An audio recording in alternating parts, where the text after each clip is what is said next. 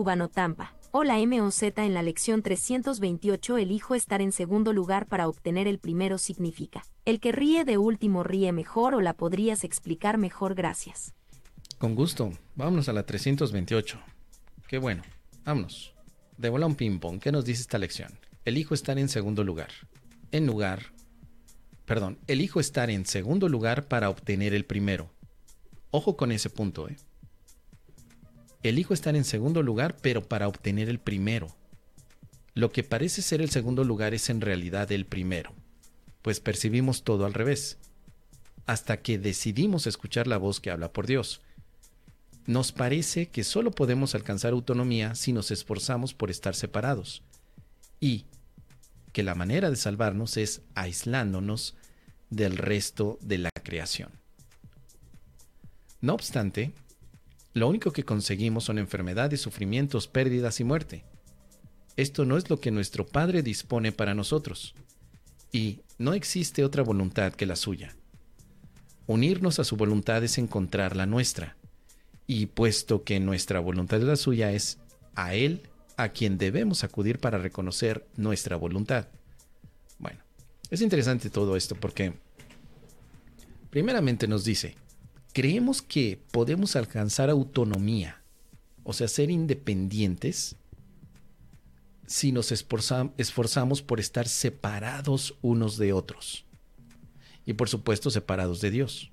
Parece que somos inculcados a ser independientes, cuando en realidad somos dependientes unos de otros, por lo menos en el amor. Ser el segundo significa que te dejas guiar. Ser el primero significa que eres un guía. Un maestro que se pone como primer lugar y a sus alumnos en segundo lugar, implicaría que él es el guía, que él sabe, que es infalible. Pero ese tipo de maestros en este mundo podría no existir.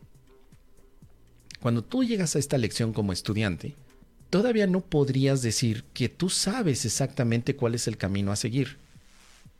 Elegir estar en segundo lugar significa que, primero, dejas el primer lugar libre y segundo, tiene que haber un propósito. Imagínate, querido amigo, querido cubano, que el primer lugar es la persona que conduce el automóvil y el segundo lugar es el copiloto. Tu automóvil representaría la vida el primer lugar dentro de tu vida parece que eres tú. Que eres tú el que quiere llevar todo el control de tu vida. Que quiere tomar decisiones de la mejor manera para nunca sufrir. Que quiere prever el futuro para que las cosas sean mejor. Que cualquier equivocación que hayas tenido la tienes que resarcir por tus propios medios. O simplemente que eres tú el dueño de tu vida, el arquitecto de tu destino. Eso implicaría ser el primero en tu vida. Conduces el automóvil entonces, utilizas el manubrio y llevas a tu automóvil por todos lados porque tú eres el primero, tú eres el guía. Pero luego te das cuenta que cometes puras babosadas, que te caes a un barranco, que pasas por unos hoyos enormes y que entonces tu automóvil se poncha la llanta, hasta que no llegas a la comprensión de que tú no sabes conducir tu vida como el automóvil, es cuando te quitas del primer lugar y te vas al asiento del copiloto. Pero queda vacío el primer lugar. Y el primer lugar lo debe de tener entonces el que sí sabe conducir el automóvil, un experto. El problema de todos nosotros es que al no poner allí a Dios o al Espíritu Santo, ponemos a nuestro ego como primer lugar y el ego comete las mismas taradeces que nosotros, sobre todo en el tema de la paz. El ego no sabe llevarte a la paz, tú tampoco. Entonces, el primer lugar debe de estar libre para colocar allí a la voz que habla por Dios, a Dios. Esa es tu voluntad, ser el segundo para llegar al primero. Pero ahora fíjate cómo tenemos un simbolismo también muy hermoso, querido cubano. Eres el segundo para obtener el primero o el uno. Dios es el primero. Pero tú eres el segundo porque es la el efecto de Dios. El primero es la causa, el segundo es el efecto. Y San se acabó. Ya no hay más. Si tú te pones a ti como el primero, quiere decir que tú eres la causa de ti mismo, que tú te creaste a ti mismo. Y por eso es que andas dando tumbos por todos lados. Ese es el problema con los practicantes milagronautas que de pronto dicen, yo tengo que saber cómo resolver esto y tengo que saber cómo expiarlo. Yo tengo que resolver mis errores del pasado.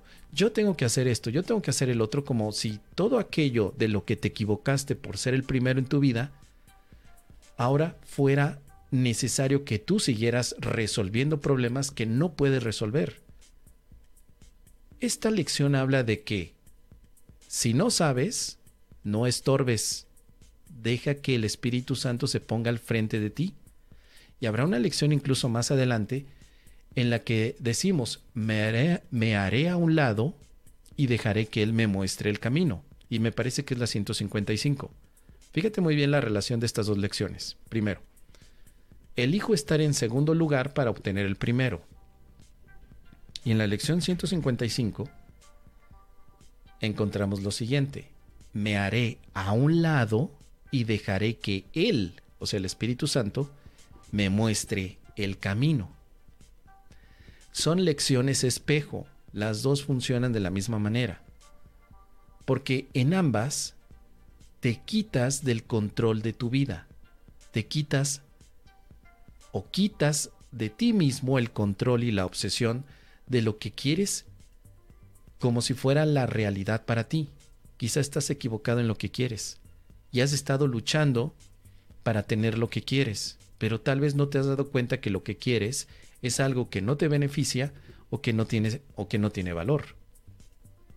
Así que ambas lecciones funcionan como espejo, solo que la 155 tiene más desarrollo porque como pertenece a la primera sección de ejercicios, se te ayuda a que detengas tu pensamiento de separación. Y esta lección 328 está en la segunda parte del libro de ejercicios, donde ahora se te ofrece una percepción verdadera. La percepción es, no hay más voluntad que la tuya, Padre. Me alegro de que nada pueda, o de que nada pueda imaginarme, que contradiga lo que tú quieres que yo sea.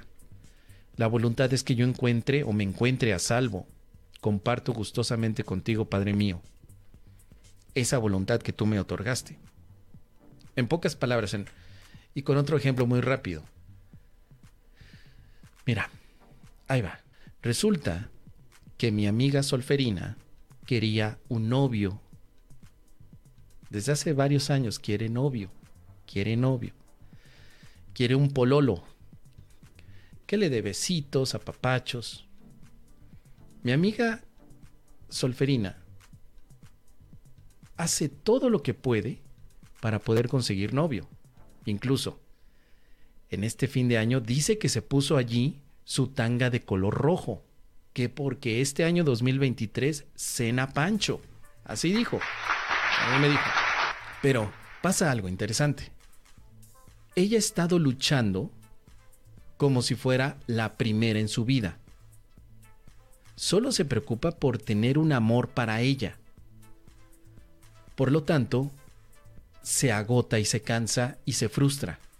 Si ella pudiera aprender esta lección de hacerse un lado y dejar que el Espíritu Santo, Dios o la vida o el universo, o como le quiera llamar ella, le acerque a la pareja adecuada, ella podría ocupar su tiempo en descansar, mejorarse y por supuesto establecer también una relación consigo misma ya puso al San Antonio de cabeza en más de una ocasión. Ya hizo sus visualizaciones creativas viendo el, secreto y la ley de atracción y nomás no le funciona. Yo solamente le digo, amiga, ¿por qué no mejor te relajas? Relaja la raja. Tranquila. Deja que las cosas se acomoden. Si verdaderamente es importante que haya amor en tu vida, tal vez no tiene que ser como tú primeramente lo defines, sino que el amor tiene que ser primero y tú te haces a un lado. ¿Sí? Pero si tú te pones en el primer lugar, ¿dónde estás dejando al amor? Y cuando yo digo ponerte en primer lugar es cuando dices, yo quiero amor para mí, pero no te permite ser copiloto del amor. El amor en tu vida significa la relación que tienes también con los amigos, con los padres, con la familia. No es todo el amor de pareja, amiga, es lo que te estoy diciendo. No todo es amor de pareja. Dar un lugar especial al amor de pareja para que dirija tu vida es un error. Porque aunque encontraras a esa persona tan maravillosa, tendrías miedo de perderla, porque ahora representó tu fuente de amor. Entonces no te conviene hacer eso. El primer lugar es Dios y tú eres segundo lugar. Y bienvenidos los segundones, bienvenidos los que aceptan el segundo lugar. Decía el Maestro Jesús también, y esta, esto me, me, recuerda a Aniki Jesús en las Escrituras, cuando él decía, siempre elige el segundo lugar. No te sientes al lado del invitado, sino en el segundo lugar. Porque si el invitado está feliz, te llamará y te sentarás con él. Pero si no le agradas al invitado, no correrás el riesgo de ser exhibido ante los demás. También decía el Maestro Jesús, el que quiera servir, también será servido. Y por eso podemos recordar esa emblemática escena en los Evangelios donde Jesús lava los pies. El día de la última cena, la noche en la última cena, todos los discípulos estaban peleándose por quién comía al lado del maestro. Ya estaba ahí la tabla de quesos, ya estaba ahí el pavito, estaba ahí el cordero, estaba el buen vino, y ya todos se, se, iban a sentar a la mesa a comer, porque se supone que estaban festejando a Jesús. Bueno, celebrando el que él haya estado compartiendo con ellos en Jerusalén. Y ahí tienes a los móndrigos apóstoles diciendo, yo me quiero sentar al lado del maestro. Ay, Pedro, otra vez. No, ahora me toca a mí. Ahí tienes al Juan. No, yo quiero entrar. Y de pronto el Mateo, ay, ustedes, ustedes siempre peleándose, por eso el maestro me elige a mí. Ahí los tienes como escuincles, viendo quién se sentaba al lado de Jesús. Y finalmente, el que se sentó, de todos modos, no tuvo mayor impacto porque Jesús se levantó ya que estaban todos sentaditos, se pone a lavar los pies de los demás el mismo maestro da el ejemplo de ponerse en segundo lugar y no en primero. Eso es lo que un maestro de amor hace. Pone en primer lugar al amor y él como maestro facilitador se pone en segundo lugar. Así que Jesús va, lava los piecitos y ahí tienes al, al, traviesón del Pedro, ¿no? Ahí tienes al, al Pedro. Ay, maestro, pero ¿por qué me lava los pies? No, ¿cómo crees? Ay, Pedro, pues es que si quieres Amar a tus hermanos tienes que servirlos. No, maestro, yo siempre te voy a amar, nunca te voy a negar, jamás, ¿cómo crees, maestro? Yo siempre te voy a amar a ti, nunca te voy a negar. Pues ya sabes que al final lo negó tres veces. Bueno, pero Jesús lava los pies de todos como una representación de ponerse en segundo lugar, de decir, yo no soy tan importante. Así que la lección 328 y 155 son un golpe pero son así como una bomba. Sí. Al especialismo, al especialismo. Elijo estar en segundo lugar para obtener el primero. ¿El primero en qué? El primer lugar significa el amor que te espera. No quieras encontrar el amor por tu cuenta, sino que tienes que ser guiado para que te lleven al amor. Y es lo que hizo Aniki Jesús en aquella emblemática escena, entre otras cosas. Así que creo que ya le di demasiadas vueltas al asunto y hay que ir por los tamales, porque ahorita mi abuelita Gervasia me pidió tamales, quiere comer tamales. Ya hay abuelita, pero pues es que siempre comes gorditas de chicharrón, ¿no? Lo que quieres son tamales. Así que bueno, ahí está querido eh, cubano, espero que te haya servido esto que comentamos.